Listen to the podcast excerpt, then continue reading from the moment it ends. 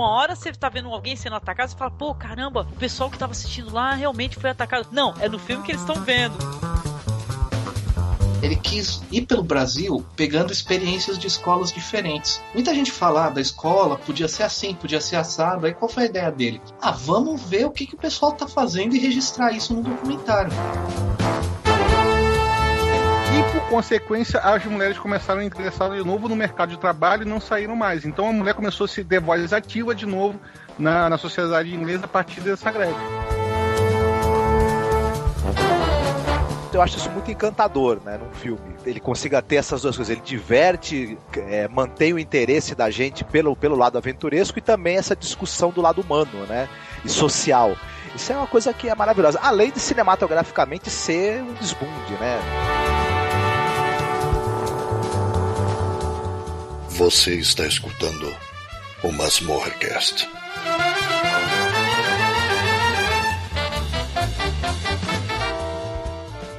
Clive Barker, does the fertility of your own imagination never disturb you? I mean, for most ordinary people, it must be pretty frightening to have that sort of thing in your mind just bursting to get out. It belongs to me. I mean, it's mine, for better or worse, it's mine. Um, and these kind of weird things have been going around my head since, well, for as long as I can remember. My mother will, will testify that when other kids were drawing houses with nuclear families standing outside and little suns in the sky, I was drawing beasts devouring other beasts. I think that's what I was always doing. So it's intimate to me. It's uh, it's my kind of truth, and uh, I'm unashamed of it. Uh, and I guess they're my monsters. You know, they belong to me.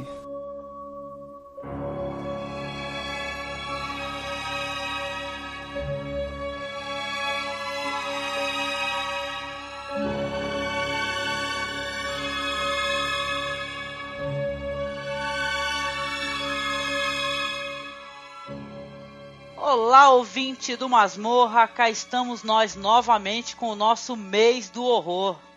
E dessa vez eu consegui atrair toda a galera do SextaCast, né? A peripécia que eu consegui foi muito bom. Hoje eu tô aqui com o nosso amigo, o Marlon Master. Tudo bem, Marlon? É sempre um prazer, Angélica. Como é legal aqui, hein? Eu não conhecia a masmorra, mas é legal. E o amendoim é bom pra caramba, por isso que eu tô aqui hoje. ah, obrigado. Fica, fica à vontade, pega uma cervejinha lá, se você quiser. Ah, gelado. Eu posso apertar esses botões aqui? Pode, pode, pode. Você não aperta aquele vermelho. ah, tá. Foi o que eu mais gostei. Ai, Marlon, que bom, muito obrigada, meu querido. Legal. Tô felicíssima de falar finalmente com você, viu? Eu que estou, eu que estou. Prazer é sempre meu. Ah, excelente. Também aqui com o querido Evandro Saldanha. Tudo bem, Evandro? Olá, tudo ótimo, né? Segunda vez que estou voltando à masmorra. Legal, notei algumas mudanças, alguns quadros novos, isso é muito bom. Eles são ricos, Evandro, eles são ricos, obras de arte. Meu Deus. Só tem cena de pessoas presas, acorrentadas. São tristes quadros aí. Brincadeira. Eu tô gostando dessa vibe, tá muito boa. Ai. E também a nossa querida Dayana Sartório. Dayana, que bom. Voltando mais uma vez, né? Que a Dayana também já esteve conosco aqui conversando. Tudo bem, querida? Olá, olá pessoal. Olá, querida Angélica. É um prazer estar aqui, né? E eu, eu amo Masmorra Cast, eu acho uma coisa muito culta, né? Oh, a gente sempre aprende, sempre aprendemos muito ouvindo Masmorra. É um, é um programa de conteúdo assim primordial, eu acho, para quem gosta muito de cinema, principalmente de cinema fantástico. Então é um prazer estar aqui. E eu amo a masmurra, né? Então, só de estar aqui nessa torre maravilhosa, está tudo certo. Não me importo com os quadros de gente meio mutilada. Que mas tá horror. tá ótimo. Ai, Dayana, muito obrigada. Eu tô até constrangida, muito obrigada. Nossa, que gentileza. Eu considero o SextaCast também um podcast fundamental para quem gosta do nosso querido cinema de gênero, viu? É muito importante, viu? E tá sendo bem legal poder conversar com tanta gente diferente nesse mês do horror, viu? Tá sendo legal que eu tô conseguindo pegar vários blogs assim que tratam do assunto, né? Todos fãs, todos amam muito, né? Tá bacana, tá bacana. Tá, nossa, tá uma delícia, muito gostoso, cara. Pois é, ouvinte. Então, e hoje nós falaremos sobre as adaptações de um, de um escritor que eu gosto bastante, viu? Da, das adaptações dele, que é o querido Clive Barker, né? que é um, um, um, cara muito legal, acho que tem uma temática muito curiosa, assim. Eu li um pouco da obra dele, não muito, né? Assumo, né? Infelizmente, né? Mas vocês gostam do, do, do Clive Barker? Curtem? Lá no Sexta Cast a gente já falou dele algumas vezes, e claro, da, das obras mais conhecidas dele. Nós temos um episódio muito bom sobre o, o Hellraiser, do Clive Barker e, e, eu gosto, gosto pra caramba, eu gosto muito da estética do Clive Barker e gosto também da, da, das obras literárias, embora também não tenha lido muita coisa dele, o que eu conheço é um conto ali, um conto aqui, e o Candyman, né? O Candyman que é um, acho que uma das mais famosas da, da obra dele. E gosto, gosto, gosto pra caramba. Ele tem um estilo bem sexta cast. Ah, interessante, Marlon. E você, Vandro? Você curte a, a, o Clive Barker? É, sobre as obras, né, os livros, eu não conheço, infelizmente. É, para fazer esse programa, até procurei algumas informações e descobri alguns livros interessantes que vou até agora vou dar uma procurada, conhecer pessoalmente, pegar, tocar e ler algumas páginas. Porque o pessoal está falando e tem a, a Dark Side agora que está lançando uhum. algumas obras dele, né? Relançando. Isso. Isso é bem interessante. Umas Já edições os filmes... bonitas, né? Até, né? Umas edições bem, Sim, belas, muito né? bem Colecionável, né? Bem colecionável. Exatamente. É Exato. E os, os filmes, eu... Interessante, é, só há pouco tempo, revendo o Candyman, que eu descobri que era do Clive. Eu não sabia que era dele. Então, eu estava assistindo o Candyman e interessante, eu conhecia ele bem mais jovem, muitos anos atrás. Vixe, nossa, agora uhum. me senti velho. Nossa, mas... vai se entregando, mano, vai se entregando, não tem problema. é, mas foi na mesma época também que eu comecei a. que eu, que eu conheci o Hellraiser, o Hellraiser, e, e são filmes bem similares, bem particulares, assim, bem diferentes um do outro. Mas eu gosto muito do Hellraiser, sabe? Eu tenho, acho que foi um dos primeiros filmes de terror pesadão que eu ia na locadora e pegava pela capa e levava e assistia lá com meus primos. E a gente ficava naquela, naquela fissura, doido, tudo com medo, tampando os olhos, cobrindo, né? Porque é um visual, é um visual que marcou a cultura do terror, né? Dos anos 80, né? É verdade, é verdade. Muito legal, muito legal essas obras que vocês mencionaram, mencionaram aí.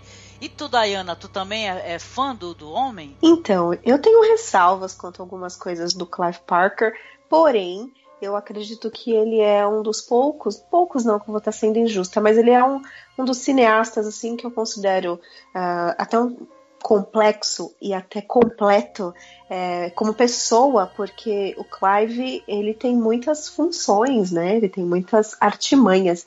E, eu, e uma das coisas que eu mais gosto é que pelo fato dele ser artista plástico, isso a gente consegue ver bem nas suas obras, uh, como as coisas são distribuídas, né? O Evandro estava falando de Hellraiser e a gente consegue entender um pouco melhor esse mundo dele quando você sabe que ele tem também essa, essa faceta de ser um artista plástico. Então eu considero ele um artista quase completo, assim, ele tem é, dentro da sua seu histórico é, muitas diretrizes assim de um artista. Então eu, eu gosto sim dele nesse sentido, assim, artisticamente falando, vamos dizer assim. Eu acho que ele sabe trabalhar muito com o físico sabe? O, o, filme em questão de físico, eu acho que ele sabe trabalhar muito bem. Me preocupo só com as questões mais psicológicas. Mas isso pode ser também só uma opinião uhum. minha, claro. Não, não, ele tem sim uma. Dentro da, da narrativa, da, até das adaptações onde ele, é, ele faz assim a, essas narrativas desses personagens, ele tem uma, uma coisa muito dura no olhar sobre a humanidade. Isso aí eu já até comentei em outro podcast anterior, né? É, que é assim, ele, ele é um cinéfilo voraz, né? Não sei se vocês sabem, ele tem até um livro que chegou até ser é, virar uma minissérie, que é o, deixa eu ver aqui que o nome está, é Clive Barker, é, A Z do horror, né? O, horror ah, de A Z, né? Ah, horror é, de A Z, sim, sim, sim. Muito bom isso daí, inclusive tem um, acho que você encontra no Vimeo ou no YouTube. E é um cara que uhum. você vê, sinceramente, que ele tem boas referências, é um cara que pesquisa e tal, um cara que é um, é um cinéfilo. Eu sempre gostei, Diana, sabe, gente, de diretores cinéfilos. Isso é muito rico Ah, até sim. pro próprio trabalho deles, né? Mas ele tem Acrescenta, uma... né? Não, com certeza. Não, mas ele tem uma, uma coisa assim nos personagens dele que são personagens de, de uma crueldade, entendeu? Eles são personagens. é, eu gosto muito de comparar. Eu sei que é totalmente injusto, são temáticas totalmente diferentes. Mas assim, é botar o Clive Barker ao lado do Stephen King, sabe? E o Stephen King ele tem aquele negócio do afeto, dele querer é, fazer alguns personagens. Tem personagens terríveis, vilões, claro, mas tem aquele negócio da amizade, da afetividade e tal, aquela construção do carinho, do afeto nas histórias. Já pensou, já pensou o Barker adaptando o King? É. Pois é, porque detalhe, né? Ele é um cara que ele é diretor Seria cruel, também, hein? né? É. Ah, pô, é muito cruel. Ele é interessante. Eu acho assim, ele, ele tem um- uma coisa assim da crueldade e, e tem uma coisa muito interessante também na obra dele, né?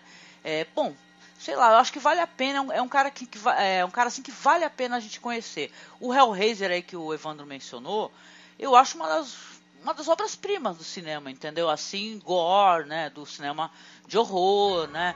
E, Meu, o cara, o cara criou os cenobitas. pois é, né? Como Olha nós, só. não- como nós não vamos gostar desse cara? E é muito interessante quando você vai ver a bagagem que ele tem, né? Porque é um cara que ele, como ele estuda cinema e tal, e a Diana mesmo falou que ele tem esse negócio de ser um artista plástico também, né? Então ele tem uma, uma visão curiosa sobre as coisas assim, né? É claro que a- a- aí também tem a questão da subjetividade do, do, do cara como ser humano, né? Então talvez a percepção que ele tenha do mundo seja assim, duro, cruel e tal, né?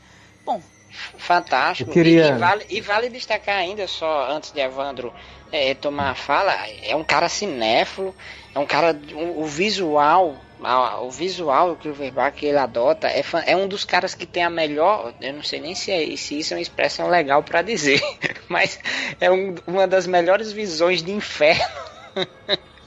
que eu, que eu já vi no cinema é a dele. O inferno do Clive Barker é, do Clive Barker é fantástico. Pra mim, depois do inferno do Zé, do Zé do Caixão, do nosso Zé do Caixão, que eu adoro o inferno do Zé do Aham. Caixão, inferno. do. É o meu preferido, né? Aquele do Cenobita. E ele repete isso na obra dele. E ainda vale uma ressalva. O cara é um brilhante eh, mestre no teatro também, não só na direção de cinema, mas as obras teatrais dele, que inclusive está disponível, se a galera der uma pesquisada, vai encontrar obras teatrais do Barker por aí, encenações. Tem uns monólogos dele arrepiantes. Legal, não, não conheço, vou, vou atrás com toda certeza, né? Pra mim ele é um cara, assim, que normalmente você pode até não gostar muito da, da abordagem, né? Mas ele é um cara que ele não, tu não passa incólume, né, sobre a obra dele. O Candyman, eu lembro na época, quando eu assisti, nossa, anos atrás, eu não fazia a mínima ideia também, Evandro, que era do, do Clive Barker. Eu falei, nossa, fazia a Uhum. mínima ideia, entendeu? Adorava esse filme, reassisti um monte de vezes, assim. Mas eu, aí mais pra frente, quando eu fiquei mais, assim, cinéfila e tal, que eu fui buscar, assim, acabei pegando livros de sangue, que é, é uma coletânea, né, de contos dele, que é muito Sim. legal, muito interessante, né? Mestre das Ilusões, né, que não sei se, se vocês O assistiram. Mestre das Ilusões é fantástico. Eu Foi adoro. adaptado também, né? Adaptado, é. Foi em 95 adaptado o Mestre das Ilusões. E é um filme também, eu eu considero assim, é, é, é um nível de crueldade, assim, algumas cenas interessantes também que ele coloca, que dirigido por ele mesmo, né? Por sinal, né? Que ele é um cara que ele dirige alguns filmes dele. né? Exato. É. Ele atua e dirige, né? Fantástico. E detalhe, é um, era um, agora tá mais velho, mas ele era um gato, só pra constar assim, porque ele era um homem Ah. muito bonito. Ainda é um, senhor muito bonito, assim, muito. Eu acho ele elegante, assim, né? Bonitão, a foto do MDB dele tá aqui de cavanhaque, ó. Essas Pro, coisas pro ouvinte, assim. pro Ele tem- do ele Masmorra, tem pro um ouvinte ar do assim, Masmorra, né? ele lembra um pouco o Marlon Master, assim, se você olhar Ah, contra a olá. luz. É. Ah, O Marlon Master, o Mar- o Marlon Mas Master, a voz mais menos, sexy né? da podosfera, né, Marlon? Nossa, não, é de Evandro, é de Evandro. agora é a minha. Ah, Evandro tá ganhando, Evandro, né? É. Olha só, gente. E assim, é claro, né? Tem, tem algumas coisas dele em vários, assim, ele tem um MDB é, extenso, assim, né? Você vê pelo menos 34 entradas, né? De, de coisas ou escritas por ele, baseado em algum conto dele, né? Não dá pra mencionar muita coisa, mas tem coisa eu acho que vale a pena a gente mencionar. eu queria perguntar para vocês aqui, a, para enquanto cinéfilos e tal, que todos nós gostamos muito do gênero, né? O que que dentro dessas obras dele mais nos interessou? Por quê? Entendeu? Para que a gente possa também trazer essa questão de links para os ouvintes, que é uma coisa interessante, né? Vocês assim, o que, que vocês acham dentro da obra dele assim que mais lhe chamou a atenção? Eu, eu, eu, eu. Vai lá, Evandro, pode, claro. Tô com minha vai, mão levantada, gente. Minha mão tá levantada. Vai, vai, vai. vai, vai, vai. falar. Eu que, então, aproveitando, queria fazer um gancho sobre essa questão dos personagens cruéis, né, que vocês estavam falando há pouco tempo. E a gente falou do Hellraiser e do Candyman.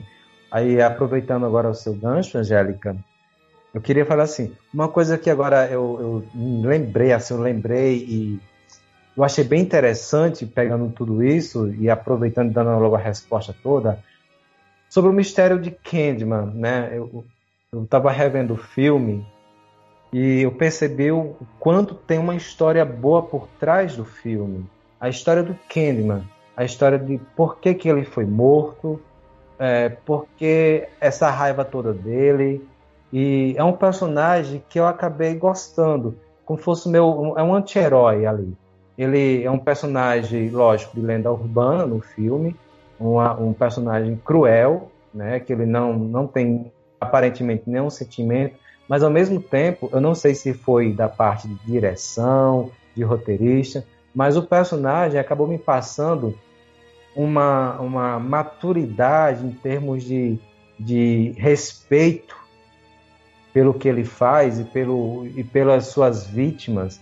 É como se ele fosse ali, tivesse apenas condenando ou, ou, ou julgando aquela pessoa.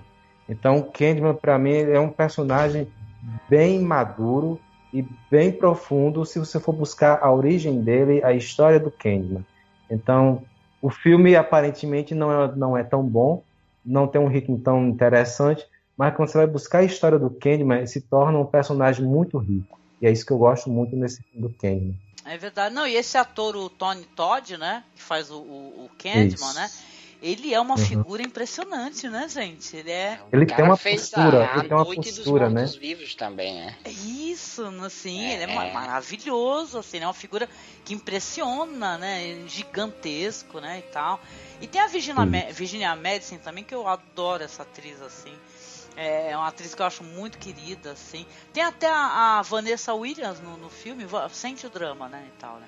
Não sei se é a cantora aqui, mas aquele ditado. Meu Deus. Meu, eu acredito que seja assim, viu? Hum. Que a Vanessa Williams trabalha, né? Em algumas coisas pra Sim. televisão, em série, né? Sim. Ai, caramba, olha, mas eu tenho uma coisa nostálgica com Candyman, viu? Que é tão gostosa, mas tão gostosa, que eu, sei lá, eu acho que também tem tem muito isso a ver, a nostalgia, essa afetividade que a nostalgia traz. O Hellraiser, eu, eu, eu assisti também jovem, né? Então você fica assim, são filmes que você gosta, né? Automaticamente, né? E tal, né? Ou você gosta ou você odeia. Você sabe que quando a gente foi gravar o cast sobre o Hellraiser, eu revi o filme, fazia muito tempo que eu não, Eu falo muito tempo, ouvinte, mas eu sou uma criança, eu tô cheirando a leite ainda. Mas faz muito tempo que eu não revi o filme e, e escorreu uma lágrima revendo o filme porque me traz boas recordações. É muito cineband o Hellraiser, o Candyman é... também aqueles filmes, daquela trecheira que passava, boa que passava. Hoje pra gente é, mas na época era fantástico. E personagem icônico. O Clive Baker conseguiu fazer um dos mitos do cinema de terror é o os Cenobitas, né? É o, o Pinhead, né? Isso. É sempre muito bom a gente é, buscar, né? Rever esses filmes que hoje são bem cultuados, é, é, muito bom porque você acaba tendo outra visão, você está com a mente mais madura, tem mais informação. Então, você faz uma releitura bem melhor do, do passado, do agora. Muito bom rever esses filmes. Foi muito bom ter revisto o Candyman há pouco tempo. Eu gostei bastante. E vou até querer rever agora os outros, as outras continuações, apesar que não são tão boas, mas é sempre bom rever essas coisas. É verdade. Quando eu pego as continuações, sabe, gente, de, de Hellraiser, né? Eu penso assim, olha só, né? falo, caramba, é, a gente acha que não, não é uma coisa muito legal, né? Mas aí quando a gente vai ver às vezes que tá saindo de produção, tu fala, ah, na verdade é legal, né? Talvez a gente que não, que não que quisesse uma mesma abordagem, né? Eu, por exemplo, eu adoro o Hellraiser 2, eu adoro, eu adoro o Hellraiser 2. Ah, eu gosto pra caramba. Muito mesmo. Eu, eu, eu, eu, acho que até o 3 é válido. Vai, eu, gosto né? até, eu gosto até do 4, Isso. eu engulo até a herança maldita, eu engulo também. Eu gosto pra caramba da herança maldita. É que você já tem alguns problemas, né, Marco? O Herança Maldito também, ainda- eu lembro que ainda foi o tempo da locadora, viu, Marlon? É, eu gosto, eu gosto. E Porque no a gente- 5, É, E a no gente corria cinco- pra locadora pegar as novidades, né? E quando aparecia um novo do Hellraiser, você corria, você tinha que assistir. Eu imagino, eu no imagino o Evandro e o Marlon na locadora, gente, os dois, imagina os dois, né? Na Nós, locadora nós nos assim. conhecemos na locadora, viu? Tem, nós nos É. conhecemos na Eu locadora. lembro, É. eu lembro que você falou. que legal. Não, não é mito, não é mito, é verdade. E a É, gente na tava época, dis- Marlon, era. Marlon fazia o cosplay do Harry Potter. Oh, que bonitinho! Ai, meu Deus. é, na, é no próprio série Hellraiser que entra essa. essa que ele deixa mais claro no, no. Herança Maldita nem tanto, mas no 5, o Inferno, depois Caçador do Inferno, Hellraiser 6. É que aquela que ele joga o inf- Eu gosto, eu comentei aqui atrás, mas eu gosto muito da visão. é, como é que eu posso ver? A visão gótica, a visão fria que o, que o Clive Barker tem do inferno. Eu acho isso legal. Ele, ele traz isso no Hellraiser, ele traz isso também. Acho que a gente ainda vai chegar nele, mas eu, eu vou citar aqui também.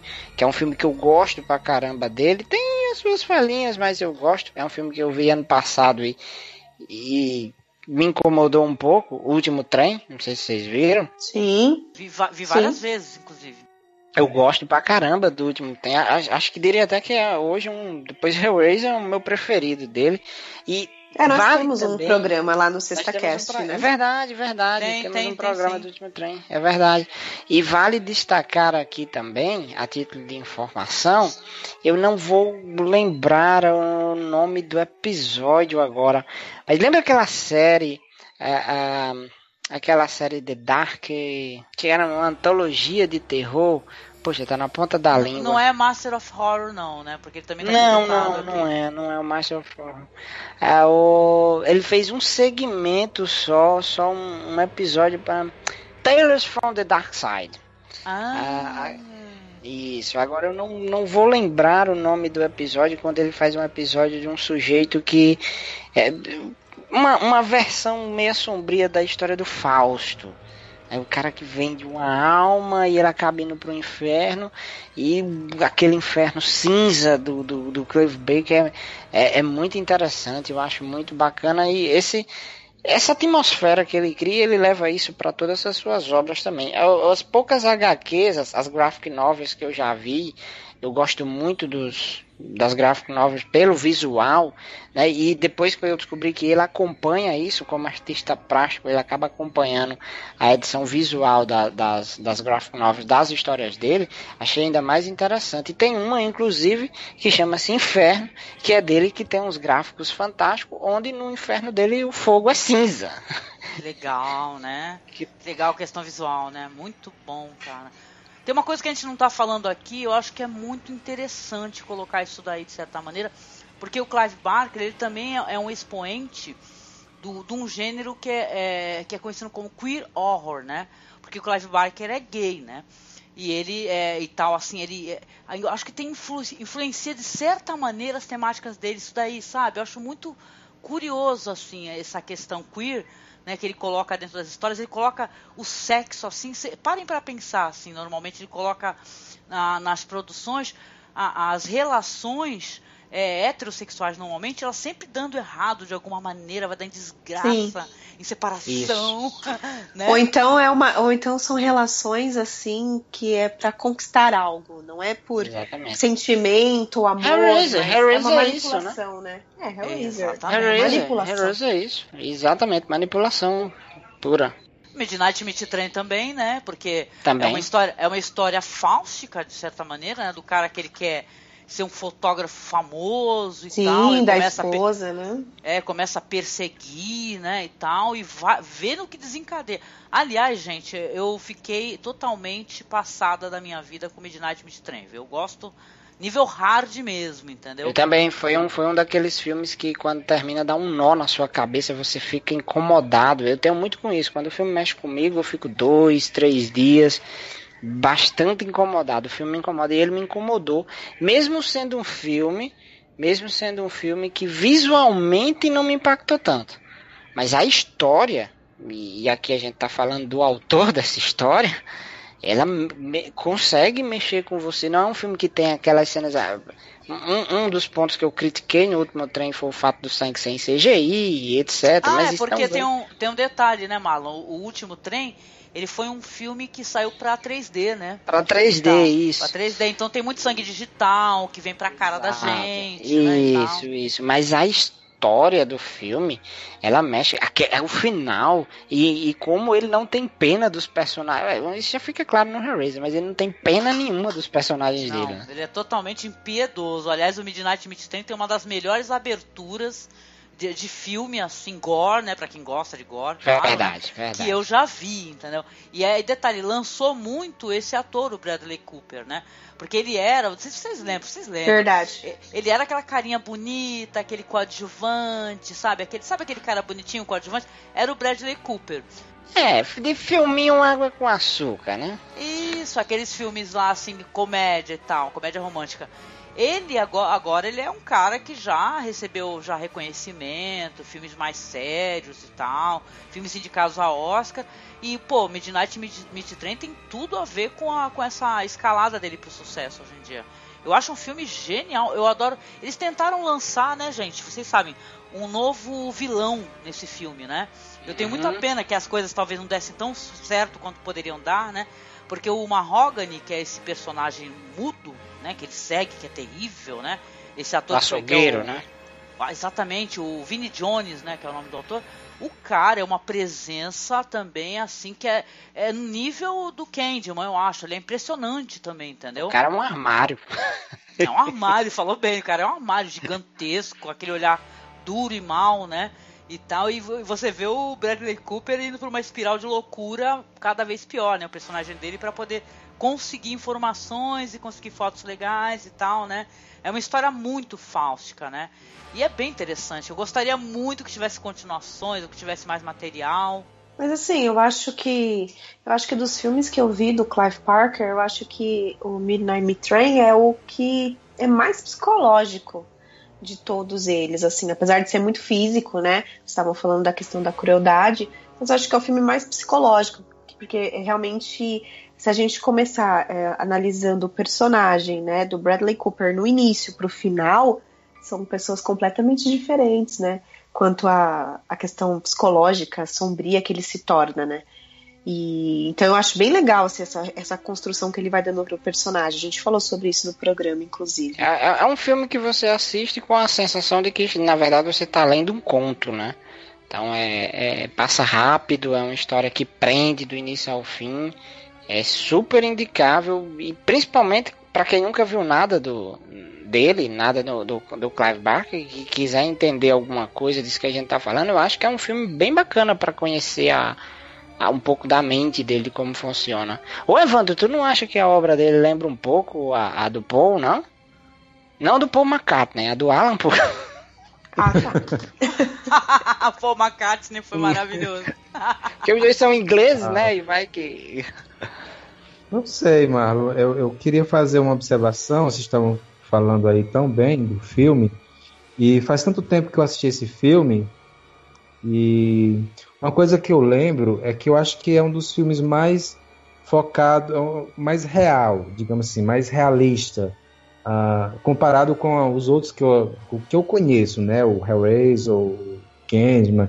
Uh, geralmente o, o Clive ele é muito de fantasia.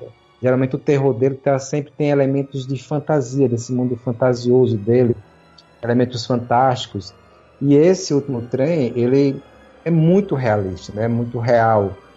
Você não vê elementos sobrenaturais praticamente. É tudo ali é, é, no sangue, no vermelho, no, no, na dor, você sente a dor ali. Então, o Hellraiser tem isso, mas você sabe que tem a fantasia, né, daqueles demônios, tem aquele mundo sobrenatural, fantasioso, mas nesse não, esse é um inferno na Terra, é um inferno real, é algo que pode ser realmente, é o que você sai de casa e pode encontrar na rua. Então esse não, é um, e, acho que é um, é um dos filmes tocou, mais pesados que eu acho. E você tocou num ponto, eu, eu tenho a sensação de que a, a dor para ele é praticamente um personagem, né? Em toda a obra dele. Então, a, os cenobitas deixam isso muito claro, né? A maneira como Sim, é eles é tratam a dor na série toda do Hellraiser. No próprio último trem isso também acontece. Acho que no Candyman também dá pra perceber isso. Na, na, no livro de sangue também a gente vê isso. Ah, Aquele você estudo... falando e vocês aí falando, vocês estão percebendo um elemento que ele, pelo menos nos filmes, eu não posso falar das obras né, literárias, mas os filmes, você pode prestar atenção, ó, tanto no último trem, o Candyman, o, o, o Hellraiser, sempre tem um gancho como elemento metálico, físico, tem, né? né? É verdade. Vai puxar a carne, né? Algo que arranca Exatamente. Carne, né? Eles têm sempre isso, né? E isso é bem interessante. Você falando na questão da dor, e os cenobitas ele representam a dor, né? A forma de castigar é através da dor. É a personificação da dor, Exatamente. literalmente. Né? Exatamente. É muito e... cruel, realmente. Como chama aquele filme do, do, do dos universitários que estão fazendo um estudo sobre o medo?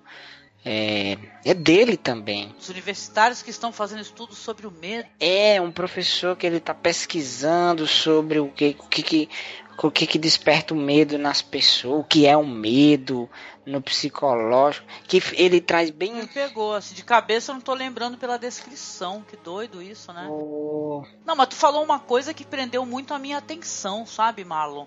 Você falou de um filme do, do Clive Barker, assim, uma adaptação, né, que esse daí não é dirigido por ele, que eu gosto bastante, apesar de não ser um filme com cara, assim, de filme para cinema, eu acho que ele tem muito cara de filme para TV mas eu gosto demais da temática dele, né? Que é o livro de sangue. Ah, o livro de sangue é legal. Que é o cara que é, ele encontra uma mulher e tal, que ela, ela quer ter acesso a, aos fantasmas, né? Aos, as entidades. Isso. Esse cara, tipo, médium, só que os, os, os fantasmas escrevem na pele dele. Isso. E é uma coisa terrível. Isso. E essa personagem é muito cruel, essa, essa mulher essa, essa doutora, sabe? É impressionante, porque ela tá, tá pouco se lixando, ela só quer respostas, né? E tal, e o cara lá sofrendo miseravelmente. Imagina. Não, é uma tortura física tatuando, né? é, é verdade, é física e psicológica aquele negócio. E como a gente sente aquela dor. Mas eu acho que acredito eu que todos os filmes dele trazem essa, essa, esse mundo de crueldade, né? Não sei. Mas vocês já estão falando demais, Marla Evandro, dá licença, tá? Tem meninas aqui, vocês não estão me respeitando. Cheguei. Ah, Evandro, e... me dá um amendoim, Evandro. Isso, coloca alguma coisa Passa boca, pipoca, Marla, pra cá. Aqui é Isso, é bom, ótimo. aqui tem tudo. Vocês estão falando dos, dos filmes mais clássicos, vamos dizer, né, do Clive Parker, o que é muito justo e aplicável, afinal, são, são os filmes que a gente mais lembra, né? E eu tive muito medo de Hellraiser na adolescência, né? A gente alugava nas locadoras, eu sempre assisti, mas em pavor, né? Pavor de encontrar aquela caixinha em algum lugar, dela aparecer. Eu já sonhei com isso, inclusive. Mas enfim. Eu quero um cubo, já... é, eu queria um cubo mágico, um desenho. Eu já sonhei. Tu já viu? Eu abria. Sem querer se interromper, mas tu já viu que tem para vender, né? Tem, tem. tem. A caixinha é linda. Não me deem, eu não quero. não, não, por favor, não. Tá chegando o Natal, isso não é um presente bacana, tá ouvindo? Mas enfim, eu quero falar de um filme que praticamente ninguém gosta. E na verdade, é, não é o filme que eu mais gosto dele, não. Mas eu, eu gosto de como o filme foi construído. Eu tô falando do Mestre das Ilusões. Ou o Senhor das Ilusões. Que, que é um filme de 95, mas é, o que eu, que eu mais gosto desse filme é aonde ele pegou a inspiração para falar sobre o culto realizado, né? Um filme sobre sobre questões de cultos demoníacos, de reencarnação e tudo mais. E a ideia, ele pegou essa ideia, né, do Charles Mason, que é um, uma figura assim real, né, que eu já até estudei, inclusive, em alguns estudos dentro da minha área, porque eu acho a mente dele uma coisa muito sombria E o fato dele ter escrito, né, do Clive Parker ter escrito esse conto, que primeiro foi é um conto, depois foi adaptado para o cinema, e esse conto ele foi baseado nessa questão é, destruidora e, e, perversa da mente do Charles Manson. Então, assim, eu gosto muito da construção do filme, porque toda vez que eu assisto, eu imagino o vilão sendo ele. Pra quem não tá lembrando do Charles Manson, quem é ele na, na fila do pão, né? Ele é o assassino, foi um, um, aliás, ele cometeu vários assassinatos, né? Inclusive está preso até hoje, né? Ele, mas assim, mais conhecido que ele que ele fez, acredito eu, foi a Sharon Tate, que é era a esposa do Roman Polanski, Polanski. Né? enquanto ele estava enquanto ele estava gravando o bebê de Rosemary. Então, se vocês começarem assim, para quem não conhece a história né, do Charles Manson, você começar a puxar desde a infância dele, você vai vendo que é tanta tanta crueldade, tanta que é quase impossível o homem não ter sido uma pessoa má, sabe? A, a índole dele, o caráter é muito destruidor. E vocês estão falando de, de perverso, de crueldade, né? A Angélica acabou de falar disso. E o Charles Manson é uma pessoa assim, né? uma pessoa que não há nenhuma empatia com o ser humano. Então, assim, achei muito bacana essa analogia que ele fez dentro do Mestre das Ilusões, porque o vilão Nix realmente também é muito perverso. É um mais um personagem que não está nem aí, não tem empatia. Não que, né, a figura do mal tenha empatia, não é isso que eu tô dizendo. Mas assim, eu acho que o Clive Parker ele, ele mostra isso claramente assim nos filmes, essa questão física de violência, crueldade, sem expressão, né? O assassino do, do último trem também é assim, ele não tem expressão facial, né, oral, qualquer uma. É uma coisa fria, não né? Não tem sentimentos, né? Uma coisa fria, né? É um psicopata. Eu, esse, esse, sim, e esse vilão aí, esse ator é já falecido, né? O Daniel von Bergen, né? Que Isso. Faz sim. o Nix. Gente, ele rende as melhores cenas do filme, né? Se você sim. parar pra pensar. Eu gosto muito do mágico, daquele negócio da construção. Isso, Isso, isso. Da fome fatale, né? Que tem a questão da esposa. Mas, cara, esse cara, ele entrega uma atuação, assim, digna de, sabe, de, de ter De recebido Oscar. um pouco mais de respeito, eu acho. Porque o que, o que ele faz, as cenas são terríveis. Ô, ô, Angélica, e como, e como esse filme. E como Sim. esse filme ele tem muito da, daquilo que você comentou antes, do, do gênero que marca o Clive Baker, do, do, do- como chama? Do, é, na construção desse personagem a gente percebe aquela. o- é um problema psicológico que ele tem, o distúrbio, algo reprimido, algo que envolve ali, se é algo, é algo preso, é, é sombrio mesmo. Eu, eu tenho medo dele. Eu acho, ó, eu tenho uma teoria, eu tenho uma teoria que o Clive Barker ele coloca pra fora todos os, sabe, os medos, os demônios dele, ele coloca na literatura dele, sabe? Ele coloca pra fora, é uma maneira dele trabalhar, talvez porque é o seguinte, ele é gay, mas ele tipo assim, a, a- a- ele, não- ele se assumiu gay não faz tanto tempo assim, entendeu? Então eu acho, inclusive, que isso daí era uma maneira dele exorcizar tudo de dentro dele, entendeu? Botar pra fora. E é exatamente o que eu penso, Angélica. Exato, exatamente o que eu penso. Então ele foi uma humanidade dura, cruel, malvada Exato. entre si, sabe? Que não, não tem afeto, não tem carinho. O King, olha lá, vai eu com o King, gente, amo. Beijo, King, eu te amo. É, o King Nós tem também, uma coisa assim também. de afeto. Você pode reparar que ele sempre coloca a questão afeto, afetiva. Entendeu? Dentro das histórias, mesmo quando tem histórias que é com pouquíssimos personagens e tal, vai ter uma recordação de infância querida e tal, vai ter a relação das amizades, que tem muitos filmes com amizade, né? A amizade das crianças e tal, Conta né? comigo, Os losers, né? Vou Conta comigo. Aquele A Praga, né? A, a Praga tem algumas coisas de amizade, não tem? Se eu não me engano, assim, de junção das crianças, né? Que ficaram em coma e tudo mais, não tem uma coisa assim? Tem, tem, tem sim. Então é interessante, eu acho que é uma maneira, tipo assim, é uma dureza no olhar para um mundo duro, entendeu? Que talvez ele tenha sentido, entendeu? A gente tá aqui especulando, né? Isso não é, não é justo. Mas Não, que ele é uma claro. pessoa to- totalmente maravilhosa por colocar isso para fora, né? Isso é maravilhoso você conseguir botar isso no papel, né? Só de pensar que assim, né? Clive Parker nasceu nos anos 50. Então a adolescência dele foi anos 60, início dos anos 70. Né? Como nos anos 70 tá tudo bem, mas anos 60 a gente não sabe quando quando se aflorou essa questão de homossexualidade.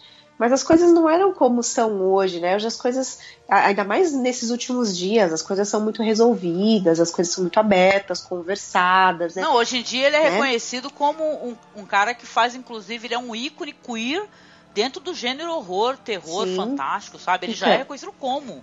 Mas a gente não sabe como era antes, né? E pelo fato dele ser um inglês, né? onde a gente sabe que na Inglaterra existem, né, é uma postura um pouco mais rígida, né, dentro da educação cultural deles. Isso. Então, assim, eu acredito como você, Angélica, talvez seja assim uma coisa muito reprimida. A gente não sabe, de repente, se ele passou por algum tipo de abuso, né? Para externar toda essa, essa dor, porque você estava falando de expressão de dor que ele passa nos de filmes. Rasgar a carne, né? Sim! É assim, a gente vê muito isso no Hellraiser, de nascer de novo mesmo, aquela coisa de se rasgar e trocar a pele. Os cenobitas são torturadores, exato. são sádicos, né? Sim. São sádicos. Não. E, ou então de trazer à tona o mal que há dentro de cada um, sabe? Porque quando você rasga a pele, o que sobra, né? Né? Sobra a essência. E como é essa essência? Uma essência maléfica ou benéfica? Então eu acredito que ele traz muito esse contexto. E o fato dele ter tanto, tanto conhecimento, né? Afinal, o cara é escritor, ator, produtor, desenhista. Então eu acho que ele tentou, assim, ao longo da vida externar tudo isso de repente, né? E aí nas uhum. obras a gente consegue ver isso bem. Pelo menos eu penso assim, né? Ô, Evandro, tá, ô, Evandro, tá o negócio ótimo. tá virando um papo, né? Quando essas mulheres se juntam, você vê que a gente fica é. só. Né? Viu só? Não, e detalhe. Detalhe, não sei se você, o que, que vocês acham disso, mas vocês sabem que ele também tem um, um, outro filme que é dirigido por ele. Não é um bom filme, né? E, os efeitos envelheceram muito. Que é o Raça das Trevas. Né, oh. Que é um filme do, dos anos 90 e tal. Ele é visivelmente. Envelheceu mal pra caramba. Envelheceu muito mal. Mas tem a questão da de tipo assim você não, de não pertencimento. Dentro dessa história você ser uma aberração você ser um freak né? Você ser de um universo de um, de um lugar paralelo que você não se adequa a uma sociedade de valores comuns de, de aparência comum. Então eu, eu acho que tem tudo a ver com que inclusive com o que a gente está conversando sabe? Esse negócio de você de colocar é, seres às, é, às vezes aberrantes e tal porque ele se sente também desconectado ele quer se conectar né? Ele quer, sabe, ele quer um olhar sobre ele, um olhar mais humano, mais justo, né? Algo como faço parte, né, dessa, é, dessa claro. loucura, né, desse mundo. Pode ser realmente isso mesmo. Esse, esse o, o, Raça da Noite é, é, a adaptação do Cabal, né? Raça das Trevas, Marlon. Raça das Trevas. Isso, é, esse, não é ele é, que é Exatamente. Ah, é, é, do, do Cabal, Cabal, isso mesmo. Tem até um personagem chamado Cabal também no, no, no, no filme, né? E tal. Eu não cheguei a ler esse conto, esse conto eu não li, felizmente. Eu li, eu li o Cabal, eu já li o Cabal. Uau, Marlon. É. Parabéns. Eu sou culto.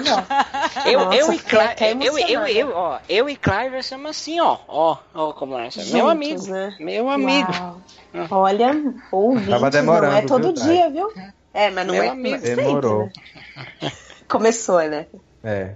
É Você sabe que, lembrando, vocês estão falando essa questão é, social, aceitação e tudo. Uh, outro diretor que sofreu muito com isso nas suas obras é, foi o Victor Salva, né? Também com Olhos Famintos. Ele também é muito conhecido também por essa questão sexual. E tá é, mas o, o problema do Salva também envolve umas coisas bem cabulosas ali, né? É.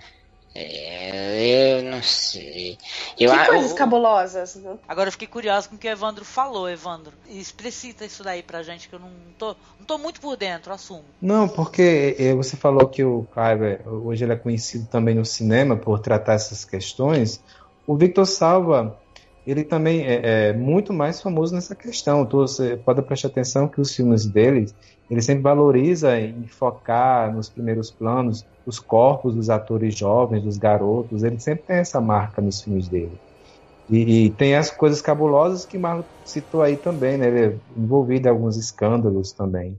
Não, mas eu, eu, eu, acho, eu acho o seguinte, o, o caso do, do, do, do, Salva e do Baker é diferente porque é, é, bom, o Victor Salva. Não, mas são, mas é, mas não, mas é diferente. O, o Kleber, ele ele usa a arte para ele se expressar. Exato, exatamente. falando, né? Exatamente. Expor uma crítica, algo desse tipo, por exemplo. E tá ali se expressando. E se você não tiver um olho realmente, esse olho que analisa esse aspecto, você não percebe. Por exemplo, vocês comentando a questão do, do sexo no, no, filme do, do ah, um, um, esse vilão, o Candyman, surgiu por causa que ele é, né, saiu com a filha de um fazendeiro. Então, olha aí a questão do sexo, o que o sexo uhum. provocou, né? Exato, a, o erotismo provocou, criou um dos grandes vilões daí do, do Clive também, né? Porque para mim o Candyman sempre alguém fala em Candyman, eu me lembro do Candyman onde for. Então, mas, um personagem mas você, sabe, você sabe uma coisa que eu acho que ele enfrentou? Um, um, alguns problemas. Não, não seriam problemas até, mas a, a.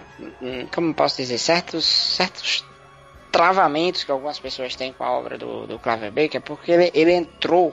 Ele entrou no auge ali num período que o cinema tá. É, anos 80, Hellraiser. Então, a gente sabe como era que vinha o cinema de terror naquele período. A galera queria ver sangue, queria ver trecheira. E ele conseguiu trazer isso pra tela. Ele conseguiu criar um personagem enigmático, como foi o caso dos Cenobitas, o Pinhead que ficou ali lado a lado. A gente tem Jason, Fred Krueger, Leatherface e Pinhead. Então são aquele conseguiu fazer isso num período onde esses caras estavam se destacando, mas diferente do que aconteceu com Sexta-feira 13, diferente do que aconteceu com a Hora do Pesadelo, ele conseguiu dar uma mais é, fazer uma crítica social também de, de, dentro desse tipo de filme, trazer uma visão mais requintada dos problemas sociais. E eu acho que essa coisa da dor, essa coisa que ele tinha presa dentro dele, ele conseguiu expressar isso de uma maneira que você tem que ter uma certa sensibilidade e não é comum você ver isso nesse tipo de filme. Né? Marlon, é... Marlon é, aproveitando o gancho, é, você citando os, esses outros ícones de cinema, ah, o Fred, o Jason, são sempre vilões que vêm de fora, é da rua para dentro da sua casa. Isso. Ah, o Clive ele traz a família, né? Em, Hellraiser, por exemplo, ele traz a família.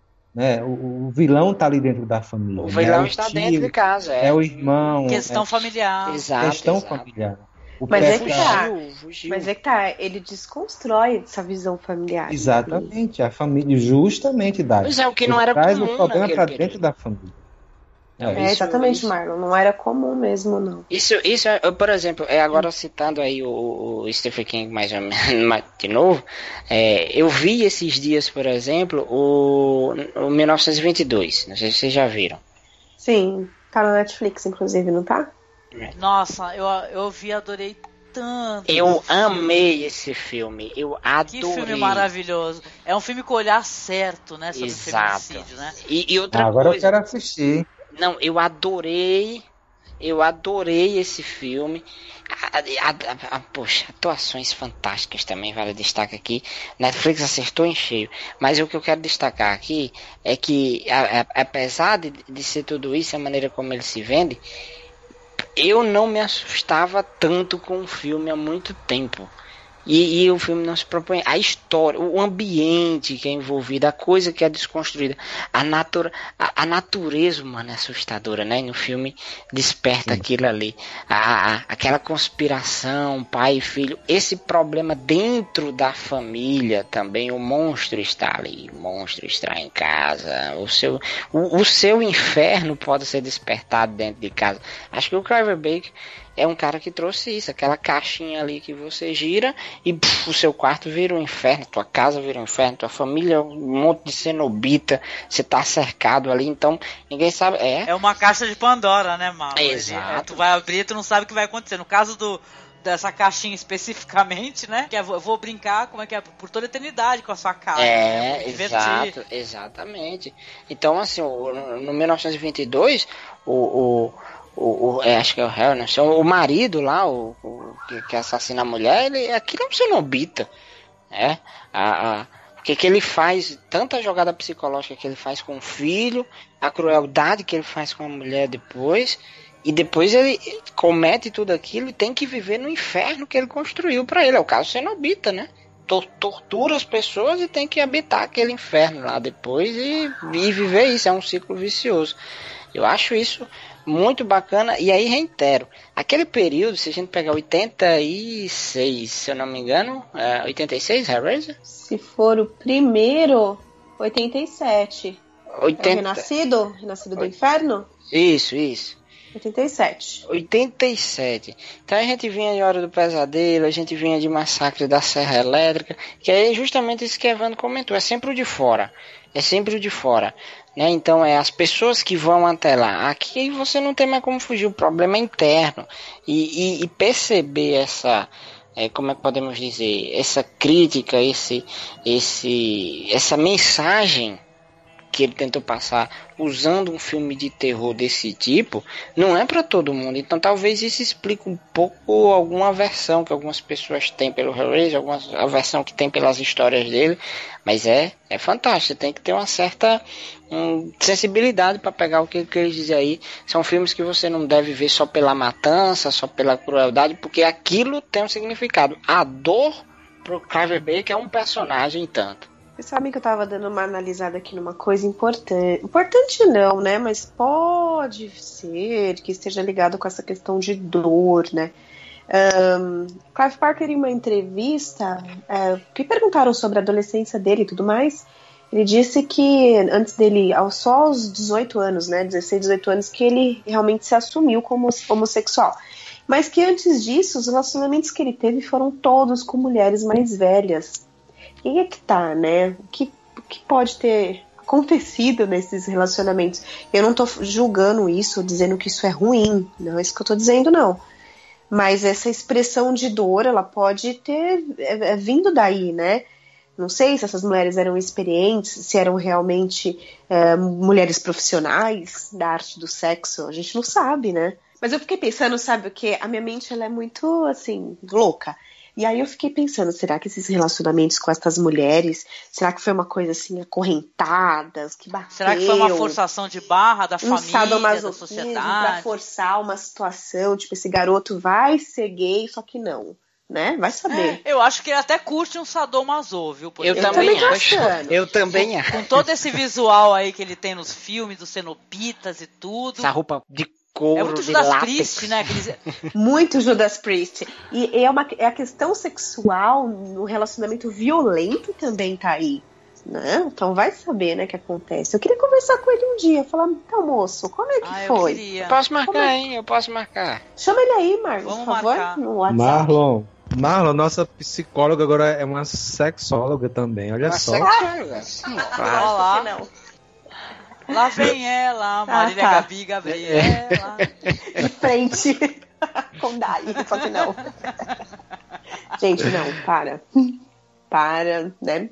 Sou uma mulher bonitinha, casada. Hum. Comporte, comporte que nós somos visita, hein? Comporte. É verdade, nós não estamos no sexta.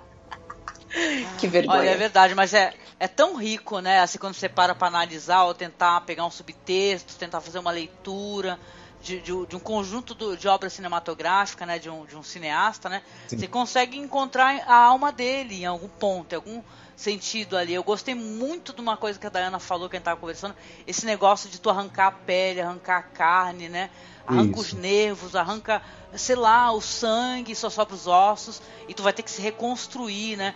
Então eu acho que de repente, né, a, a carne, né, a questão da carne ali pesa muito para ele, né. E ele quer, talvez, é, colo colocar isso. Eu, que nem eu falei, eu acho que ele coloca para fora tudo, sabe? Coisa que tá incomodando. Ele fala, vou escrever. Eu vou escrever gente arrancando a cabeça, arrancando a pele, arrancando a coisa com gancho. Né, eu vou sair limpo dali com uma pele nova, né, e tal, com tudo novinho. O, o próprio, o próprio Pinhead no, no Hellraiser, ele diz que não se contenta com a dor da carne. Ele quer que a sua alma doa. Nossa, é muito. Uau! É meio a pele que habito isso, não? É. Nossa. É legal. Não, e vocês estavam falando, eu estava achando divertido, vocês estavam falando da questão do visual, né? Do, do Victor Salva, né? Aí eu lembrei do Almodova, né? Porque isso é Exato. nosso, mas eu acho, eu acho a coisa mais maravilhosa do mundo, porque o Almodova não apenas tem a questão da pele e da carne, como ele pegava e filmava mesmo os pacotes dos caras. É verdade. Tem filme dele, Matador, gente, que ele começa o filme mostrando as calças dos caras. É divertidíssimo. Você fala, eita, Almodóvar, tu tá trabalhando, menino? Toma jeito e tal, né? Se comporta. É muito divertido.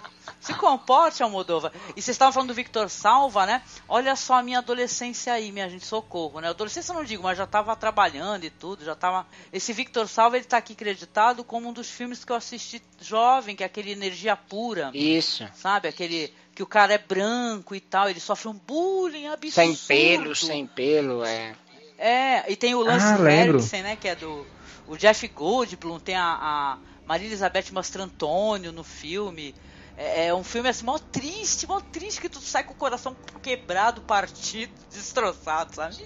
Aí tu vê o cara que fez energia pura, ele foi fazer olhos famintos, é isso? Exatamente. é curioso isso? E as pessoas ele, ele, ele fez aquele palhaço também, né? Que foi o que levou ele pra cadeia, né? Não sei se vocês sabem, mas ele foi preso ainda depois daquele filme do palhaço, né? Que filme do palhaço? Aquele do palhaço lá, o palhaço, o, o palhaço assassino lá. O Marlon é muito descritivo, vocês perceberam, né, ouvintes?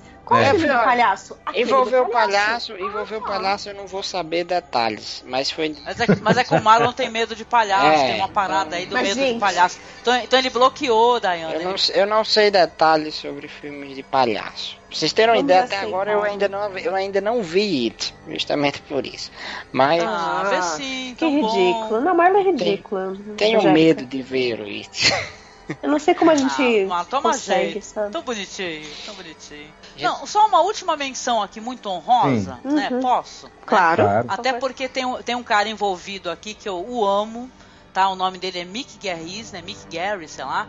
Que ele é, ele é o cara responsável por aquela, sabe aquela, aquela série maravilhosa que a gente já comentou uns anos atrás, o Master of Horror? Ah, adoro. Ele fez. Ele, ele é o responsável, assim, porque ele que reuniu toda essa turma, ele foi aquela mente, é, é, sabe, ele, aquela energia boa por trás de Master of Horror, é o, é o Mick Garris, né? E ele o, e tem uma história aí que é do Clive Baker, Baker e do Stephen King, né? Que é o, o é um, são curtas, parece que são é uma adaptação de um curta do Stephen King e do Clive Baker também, que é o Quicksilver Highway. Então, é um, é um bem interessante esse daí. Se vocês assistiram, é um filme meio difícil de arrumar. Bom, já sei que é um road movie, né? É um road movie, é com Christopher Lloyd, Adoro. sabe? O, Uau! Aquele ator. No... Gente, ele não é maravilhoso, esse senhor? É, fantástico. Ele não apenas trabalha até hoje, como ele faz uns filmes bizarros, né, gente? O Christopher Sim, Lloyd, né? Muito, por ele é sinal. é maravilhoso. Ele tá, até, ele tá no Piranhas 3D. É, não, ele, gente, ele é muito maravilhoso, cara. Eu não sei como lidar com Christopher Lloyd. Eu queria assim, que ele fosse meu avô. Eu todo. queria que ele fosse meu avô. eu queria ser neto dele. Mas ah, eu queria, já pensou fala, ficar falando dos... Detalhe, ele é, ele é, produtor do Modern Family, né? Uma série mó uhum. premiada, né? E tal. Ele é super foda. Aí eu assisti um filme com ele, tô correndo para outro assunto, mas rapidinho que é chamado Eu Não Sou um Serial Killer, que tava na Netflix, não sei, na época que eu assisti tava na Netflix. E ele faz um velho mais bizarro do que qualquer coisa no filme.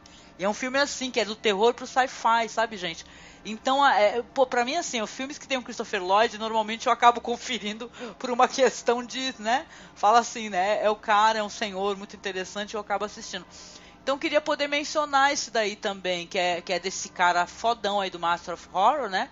fazendo a direção, tem Christopher Lloyd, tem é, é, tem um elenco legal assim, mas eu acho que o nome mais interessante aqui, eu acho que é o Christopher Lloyd. Tem a Veronica Cartwright também, que é uma atriz famosa assim. O de acho, gente, é que esse é um filme meio embaçado de se arrumar. Então é só uma última menção honrosíssima aqui, caso vocês não tenham assistido aí, até porque tem a, a curiosidade de ser um, uma coisa baseada em, na verdade, em dois escritores, né?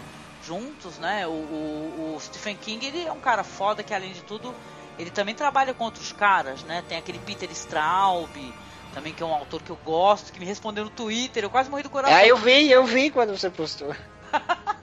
falei, caralho, falei qualquer merda e o cara respondeu, porra, não acredito, né? Eu vi Queria também. ter sido mais genial. Eu, eu, quase comentei assim, poxa, e eu fiquei feliz quando o, o, uma vez que me respondeu no Twitter foi o, o, o meu o, o Evandro, meu amigo, Kevin Smith.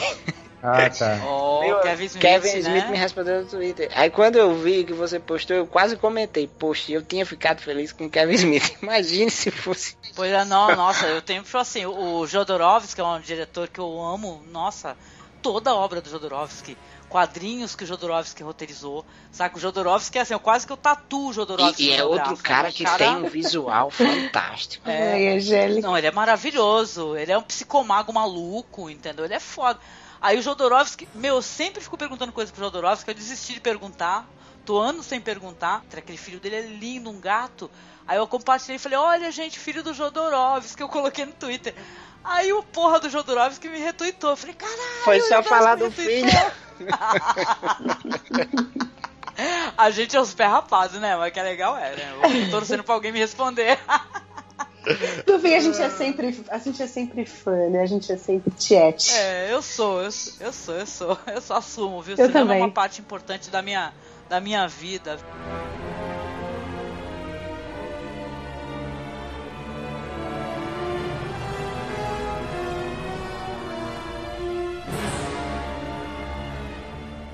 Tá bom, gente. Então, olha, eu queria agradecer aqui a, a- todo esse povo maravilhoso, sensacional, crocante, inoxidável.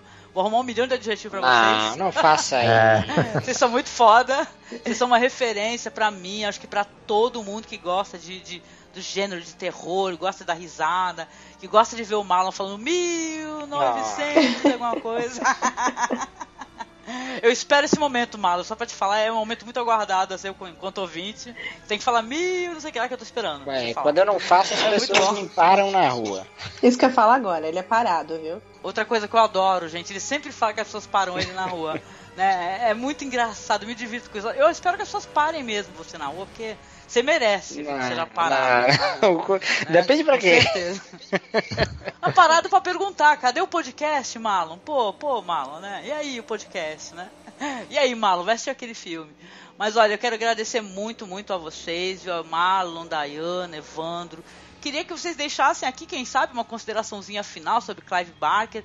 Talvez alguém que não conheça a obra, né? A gente se- sempre tem que partir do princípio que pode existir essa possibilidade, né? O pessoal não conhece, tem medo, acha que é muito, muito forte, assim, muito gore, né?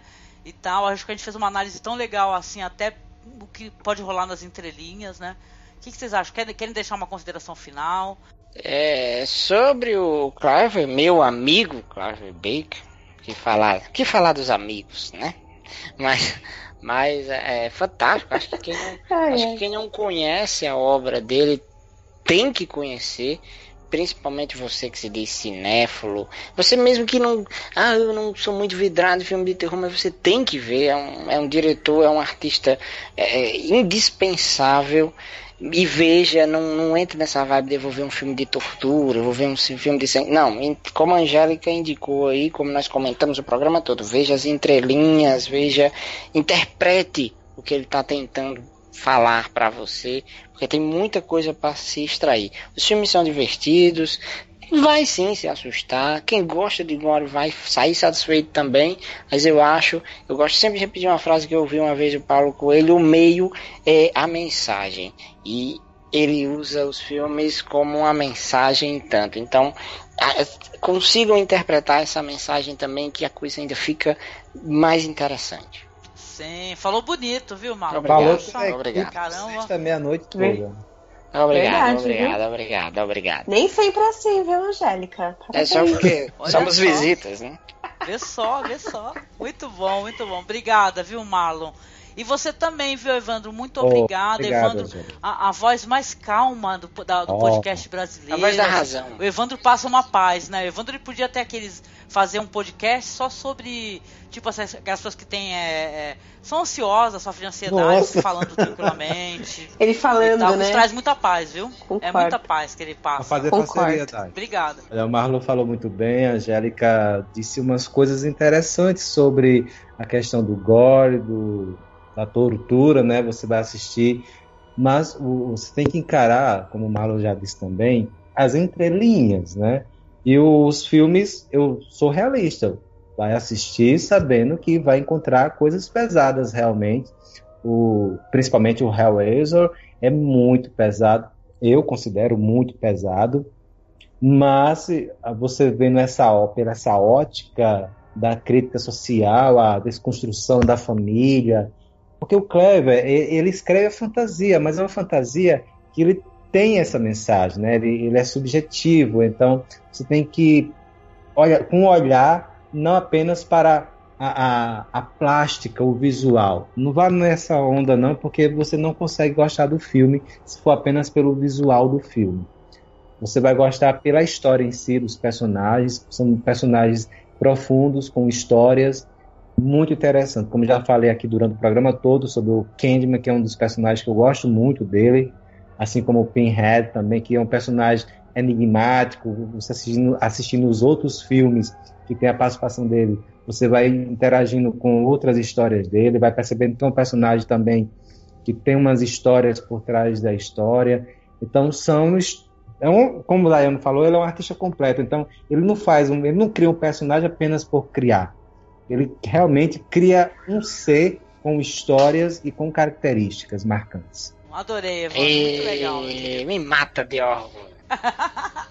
Muito bom. E, poxa, agradecer também a Dayana Sartori, essa fofa maravilhosa aí, que eu tô muito feliz de poder finalmente conseguir falar com todos vocês também contigo, viu, Dayana? Momento ah, raro, linda. momento raro. É raro mesmo, viu? É. Foi raro, gente. Esse mês do horror tá maravilhoso, só tem gente Foi o mês do horror, nós trouxemos ela amarrada, né? Amordaçada aqui pra masmorra. Exatamente. Ô, oh, Dayana. Ô, oh, querida. Estamos ela na mala. Os meninos falaram tantas coisas legais, né? E tal, e a gente conversou sobre tantas coisas. Mas joga um incentivo aí para as pessoas conhecerem mais sobre o Clive Barker e tal, esse queridão, né? Que ele é, né? Eu acho. Bom, gente, se vocês não foram convencidos pelo Marlon, pelo Evandro e pela Angélica, olha, é quase impossível de te convencer depois dessas considerações maravilhosas. Mas assim, é, acredito que as obras de Clive Barker são importantes principalmente para quem é, gosta do, desse gênero ou para quem quer conhecer um pouco mais, mas eu concordo muito com a fala do Evandro, que é necessário saber que, depois de tudo que nós dissemos, claro, isso já foi bem explicado, são filmes, produções, contos que não são leves, né? Ele, ele traz uma, uma questão mais pesada, realística, no, no ponto de vista dele, como monstro, ser humano e tudo mais. Então, assim, vá preparado para ver realmente um gore, né? Principalmente as obras mais antigas, né? O último trem também tem gore, e a, é, mas eu acredito que seja uma coisa é, mais moderna, vamos dizer assim. Acredito que os filmes mais antigos são muito mais gore, pelo menos para mim. Mas acredito que seja muito importante conhecer. É, existem muitas pessoas que gostam, outras que não gostam tanto assim, né? É, Clive Barker não é o meu cineasta favorito ou tal, mas está entre o, a lista enorme que eu tenho, porque acho ele válido nessa questão de desconstrução do ser humano. Então é, é muito válido assistir, sim. E ler, né? Com certeza, leia também, porque são muito interessantes os contos, né, as histórias que ele cria, né? Poxa, gente, eu adoro o, o, o autor, eu adoro as adaptações e tal. Eu sempre achei muito curioso a abordagem né, que ele tem. É um cara que saiu da, da celulose ao celuloide, né? É, da, é legal. Do livro foi pro cinema, né, e tal. Mas ele é um cara que eu acho genial, entendeu? Tem essa série que nem eu comentei, que é a, que fala de terror de A a Z. Você vê o grau de cinefilia dele que é tão maravilhoso, né? Porque ele vai falando dos gêneros todos, né? Ele fala do teatro do Grand Guignol, sabe? Que é uma, sabe aquele teatro do bizarro, né, que tinha lá na França. É um cara que realmente estudou e ele mostra obras que têm adaptações do Grand Guignol e tal, que fala de possessão demoníaca e tal. Ou seja, é o que, uma das coisas que eu mais gosto num, num cineasta, é que ele seja um cinéfilo. Porque é muito importante a bagagem cinéfila eh, no cineasta, né? Tipo o Martin Scorsese, né? Um, um Tarantino, Tarantino, né? sim. Caras que assistiram tanta coisa, tanta coisa, e isso forma o caráter, né? O cara consegue construir, inclusive, uma, um olhar, né, sobre tantas perspectivas de outros olhares, né? Então, gente, adoro, amo de todo o coração. O Clive Barker eu recomendo sempre, sabe? Eu acho um cara muito foda e foi maravilhoso ganhar, poder gravar esse programa, finalmente. Muito bom, viu, gente? Valeu. E olha, um de vocês aí fale um pouquinho sobre o Sexta Cast. Aí deixa aí com o chefe. O chefe é quem fala. Não. Ah, é o Marlon? Mas, ah. Mário, você vai, ter, você vai ter que saber todos os endereços, tá? eita, eita, vai lá. Fiquem, fiquem comigo, fiquem comigo. De... Vamos, vamos dar as mãos. Vamos dar as mãos. Um, dois, um, três. Dois, três. Não, vamos lá. Vamos lá. Mas, Sara Angélica, quero agradecer aqui de coração o convite. Foi um prazer inenarrável poder participar aqui da Masmorra. Já tinha participado do Masmorra Cast em 1902. 14, 15, lá do Mestres do Horror.